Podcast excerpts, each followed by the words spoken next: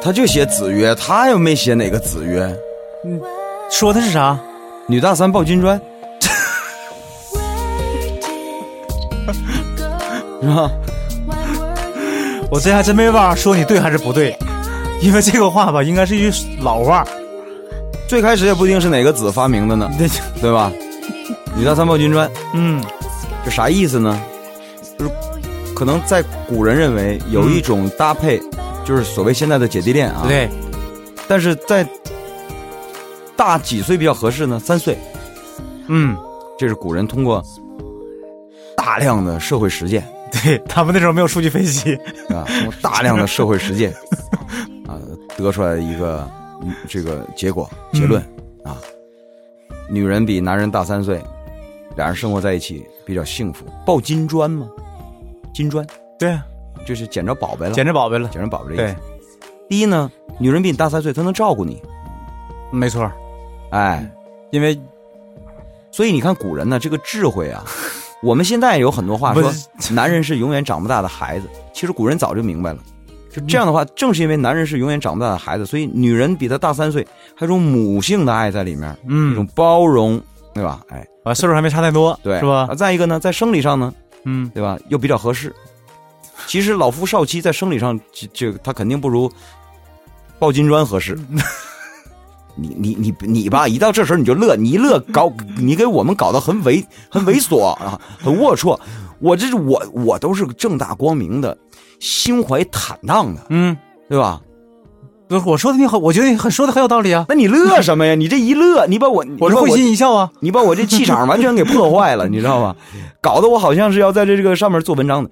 它就是科学验证，嗯，它就是这样，在生理上也比较和谐。你憋住了，别乐。你看我乐也不乐也不对，不乐也不对。嗯就是这样啊，嗯所以叫女大三抱金砖。嗯，子又曰过，子又约什么了？女大一不是妻，听过？哎，嗯，听过吧？是吧？？这你就搞不懂了。说这个一岁跟三岁它有什么区别啊？那怎么的？大三岁就是金砖，大一岁连七都不都都都都都都不行了。你看见没？也就是同样是同样是子曰的，有的你能解释，有的你解释不了吧？这个也能解释，嗯，这个也能解释。怎么解释？想必古人通过大量的社会实践，就回答这个问题了。得出了这个结论，嗯，发现量变引起质变。什么叫量变引起质变？大一岁这个量不够，非大到三岁是正好的节点，嗯，是吧？所以这这这个这个古人，我我我这个啊，就是说，虽然在那个时候像你说的没有数据，嗯，没有数据这个收集模型，没有数据回收模型，没有数据分析模型，但是他古人他吃得了辛苦啊，身体力行啊，对，可以打听去是吧？对吧？嗯，挨家唠老婆舌去，你看看，我那时候真是那样的，这打听个不用闲话对，这不用奇怪，啊那时候真那样。发现媳妇大三岁的，基本上没什么闲话传出来，啊，全是举案齐眉，嗯，你侬我侬。发现媳妇大一岁那个，天天天天就是鸡飞那个，对啊，鸡飞狗斗的是吧？是吧？就就对，哎，鸡飞狗跳的。对，嗯呃，今天今今天咱要说这个啊，嗯是是是先说一下，我是我是臭香之一老田儿，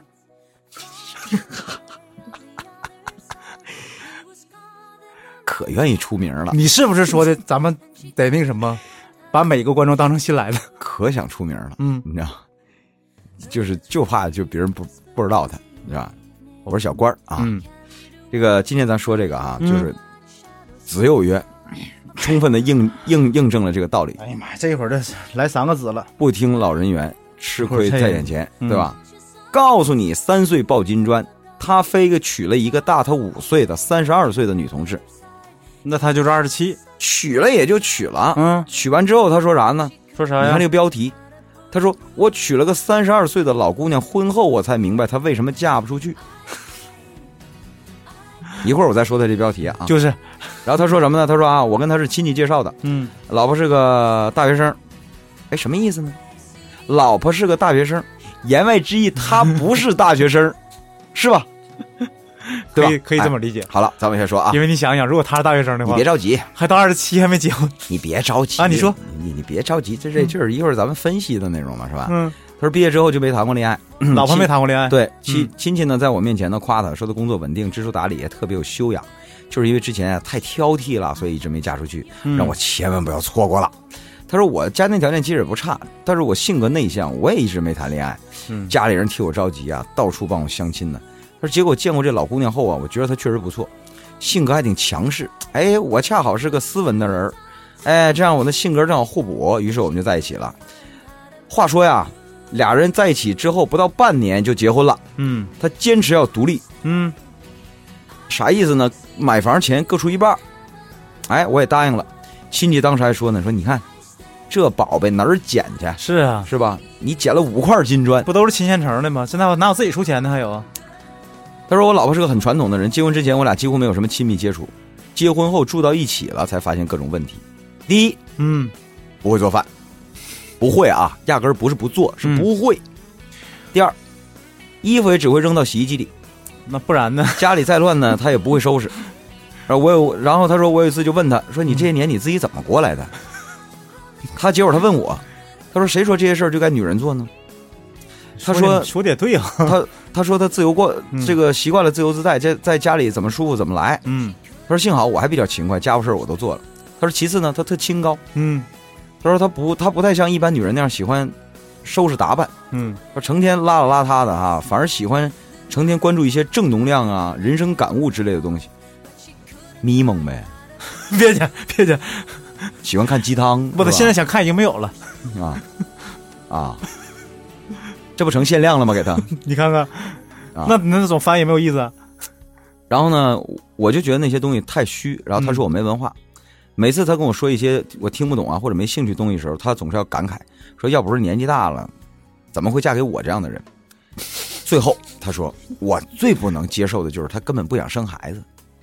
他的理由竟然是生了孩子就失去了自己的生活，他不想成为一个平庸的女人。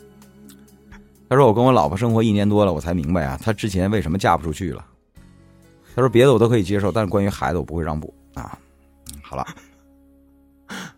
嗯，刚才我们读的呢，是一个叫做祥林嫂的男士写来的来信，在信中呢，好，在信中嗯他把自己的苦恼、自己的郁闷、自己对于爱人的这种无奈、无助，表达的清晰且淋漓尽致。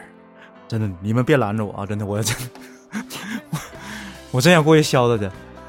你过不来，你吐口吐没？这事儿啊，嗯第一呢，我首先亮明我一个立场，我得先事先声明一点啊，嗯，我没有瞧不起任何人的意思，呃我只说现实，嗯，我没有瞧不起任何人的意思，我们也不敢瞧不起任何人呢，因为我们也不怎么样。啊不是那个意思，人都是平等的。这个，但是我接下来说的内容挺敏感，可能会刺激到一些人，所以请先原谅我的那些玛丽苏的人呗，还玻璃心的人呢？这个，所以我说了，请先原谅我的冒昧啊，啊，我们不是故意的恕我无礼了啊。啊，但我不是故意的，我不是针对谁，我只说这种现象。嗯首先我得说呀，他俩呀，都是在感情上没什么追求的人。怎么这话从何说起啊？怎么怎么你怎么看出来的？他刚才已经讲的非常详细了，对不对？他俩是怎么认识的，又是怎么结的婚，啊，相亲，相亲，嗯然后不到半年把婚结了。嗯，对对，首先呢，在时间上呢，这不能说叫闪婚吧，但是也结婚比较快。就是俩人都有结婚的需求吗？哎，碰上了就那什么了吗？合适？你说的对，就是第一，他俩是觉得都到了谈婚论嫁，而且不能再不结的时候了，所以他俩没耍流氓，就是是以结婚为前提的搞对象啊，对啊，啊。好了，第二呢，这个男的说他老婆比较传统，婚前没有，就是婚前没同居。他说的比较含蓄，说没有什么亲密的接触，就是说白了，婚后才有了这个性接触，对吧？他如果婚前就知道他邋邋遢遢的，这婚就结不成了，肯定是没有说。是吧？俺俩说的不是一件事儿。我说他婚前没有性接触，跟邋里邋遢没关系啊。这就证明什么呢？他俩人在结婚的时候不是以情感到达这个点了，嗯他俩要结婚，迫切的都想彼此心里渴望着一个家庭，不是这样。对，他俩真是在心里面只是渴望着一个婚姻，因为什么呢？他觉得我该结婚了，嗯但是不是渴望的不是咱俩人共同的，而是我要得我得找个人。是谁无所谓，是吧？哎，那么具体的，他们两个能结上婚，其实更多的是在硬件方面的交换。啊，你看他刚才说的，人是大学生，嗯，又知书达理的，工作又不错的，嗯这这那的。然后我呢也不错，我这于是俩人就像做做买卖一样，就把这事儿给谈成了。对呀、一人还一人一半呢，跟合伙做买卖。所以他婚后导致了这样的结果是注定的，因为你都没在情感方面，俩人的价值观压根儿就没进行过交换交流，但是你结婚了。过去的结婚不都是这样的吗？那也有过一辈子的呀。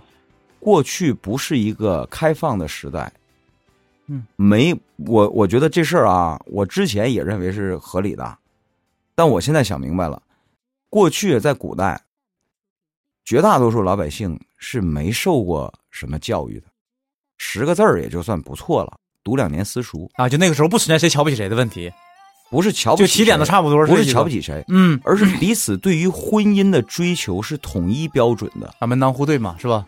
什么呀？三从四德，嗯，就从小就受这种教育，妻贤子孝，是吧？所以，不管你是大家闺秀出身，还是穷苦人家的儿女，嗯，只要结了婚了，都是按照一个标准在执行的，没有什么自我。就是你换换谁都差不多，是吧？你不能关公战秦琼的，嗯用现在的心态去可怜当初的人，人家那时候不觉得痛苦，对，从小就被洗脑了。没吃过汉堡的孩子，他怎么知道吃不着汉堡的痛苦啊？你懂我意思吧？对，非得是进城了，你领他吃了一顿，然后回头又给人送回去了，嗯这时候他闹心了，是这个意思，你知道吧？嗯，所以古代是先结婚后后建立感情基础，对啊、因为那个模式其实也不都是这种模式，不是像大家想象的，古代的全是先相亲。当然不是了，你还有那个张成翻墙头呢。我就说什么意思呢？哈，就是有有自由恋爱的肯定不假，但是包办婚姻他他不有过过过，就是就是他为什么就现在他们俩这种情况就肯定会出问题？就像你说的，包办婚姻，为什么也有过的很多过得幸福的？是因为双方至少在包办婚姻这件事上达成了高度的一致，就是他俩都认，你明白吗？嗯，现在是他不认，各自有各自的追求，所以我们现在提倡的是先搞对象后结婚嘛。你俩人就得在搞对象的阶段把这事儿解决了，就是啊，解决不了就不要结婚，嗯，你懂我意思吧？那这这个我明白，所以这件事很好解释，在古代就是这样的。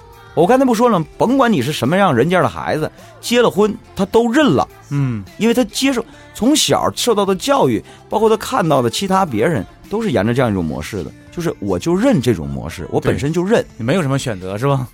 我不认为这有什么不合理，嗯，懂我意思吧？明白是，哎，所以他们两个人现在的问题就在于，他俩其实就是没怎么交交过心，搞过对象，也甚至都没深入聊。你想要不要孩子的问题，他俩都没聊过。俩人搞对象啊，从最开始到了最后，一定有一个阶段是要俩人在恋爱阶段就要畅想以后今后的生活，其实现在了也也来得及，不是结完婚也来得及，不是不是不是嗯，不是我明白你的意思，你你你忘了你先说过一件事儿没有？或者是这个事儿你在恋爱时间把这事儿解决了，不是或者是结婚之后把这事儿解决了，对不对？总之这段你得补上，不是，还不是？那你想说什么？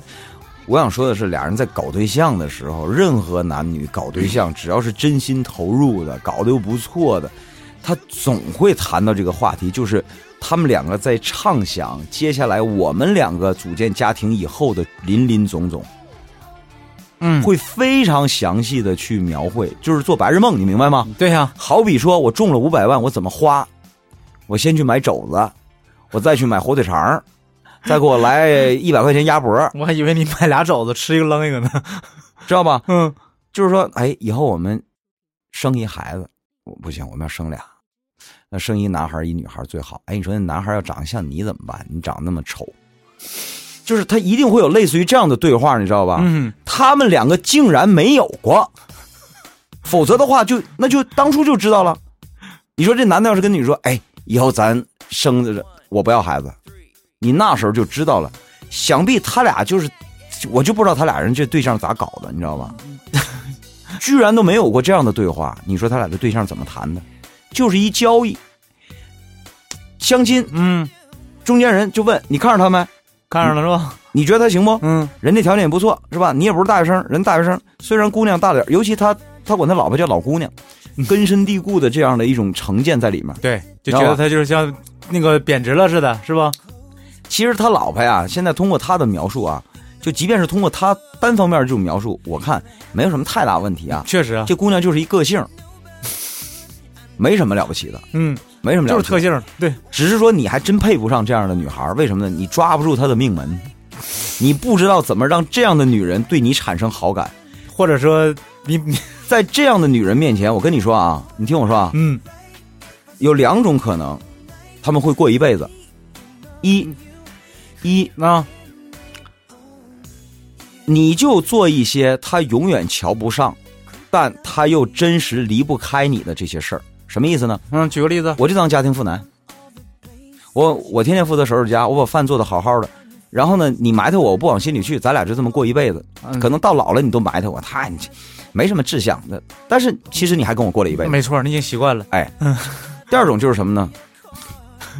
我直接就，我把你变成我的小迷妹儿，因为这种女青年特别，就看似哈，她很那什么，其实你找准一点，她特别容易，就是你崇拜一个人看你能不能干服他，其实这点事儿，但是她她没有这能力，对，显然他没有这个那肯定的，他显然他没有这他。现在就是落差就在这儿嘛，其实特还还比较容易呢，因为什么呢？看似你起点低，其实你俩现在你起点特别高了，为什么？对啊，因为你你媳妇儿年轻啊，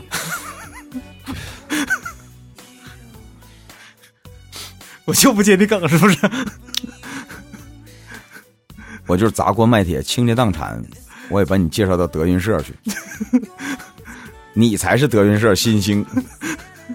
我说这意思啊就是嗯。因为你老婆本来就瞧不上你，嗯。这时候你只要能做出来一件但凡能让她出乎意料的事儿，因为她对你的期待值极低，你但凡能做点漂亮点的事儿，她就对你刮目相看了，是吧？但是呢，往往这样的女人找的还都是前一种，我说的，前一种男人，往往因为因为以他那年龄来讲的话，想找那样的男人不太好找，这咱得承认。不光是年龄，嗯，这么说吧，真能降服他的，在精神世界里，把他变成小迷妹的这种男人，必须岁数比他大，不不不是不是不是啊，不是，也不而是我告诉你，嗯，人家不找这样女人，就。圈粉的时候需要这样的粉丝，嗯，媳妇儿我也不找这样的女人，过日子太累，你知道吗？不是，那你这么说的话，过日子太累，你能跟这样的女人过日子吗不，？那你看过现在那个最火的电视剧吗？我的前半生啊，前半生吗？啊，我看那玩意儿干嘛？不是，那你的意思，唐晶就让女人，所以最后人家不敢选，人家不敢选，唐晶是谁？我没看过。就这也是一个特别独立的一个女人。你说这个问题就来了，嗯，就是你拿一个我根本就没看过的电视剧在这跟我举例子，你觉得咱俩能能唠一几句吗？不，我的意思就是说，你女人独立还不对了吗？不是独立，你不要偷换概念。像这种这么有个性的女人，真的很少有男人就是愿意娶她当老婆的，你懂我意思吗？啊，谈对象行是吧？因为对，就是我没说圈个粉还行，嗯，为啥呢？你你太不食人间烟火了。可是日子除了阳春白雪，还有下里巴人的那部分呢，嗯谁干呢？这从来就没有经历过这东西，你忽然间给扔到婚姻生活里面的话，他也确实不行啊，这肯定是这样的。她就是这样女人，嗯，所以我说这俩人呢也绝了，你知道吗？这这这女孩儿吧，我觉得她也是以假清高的。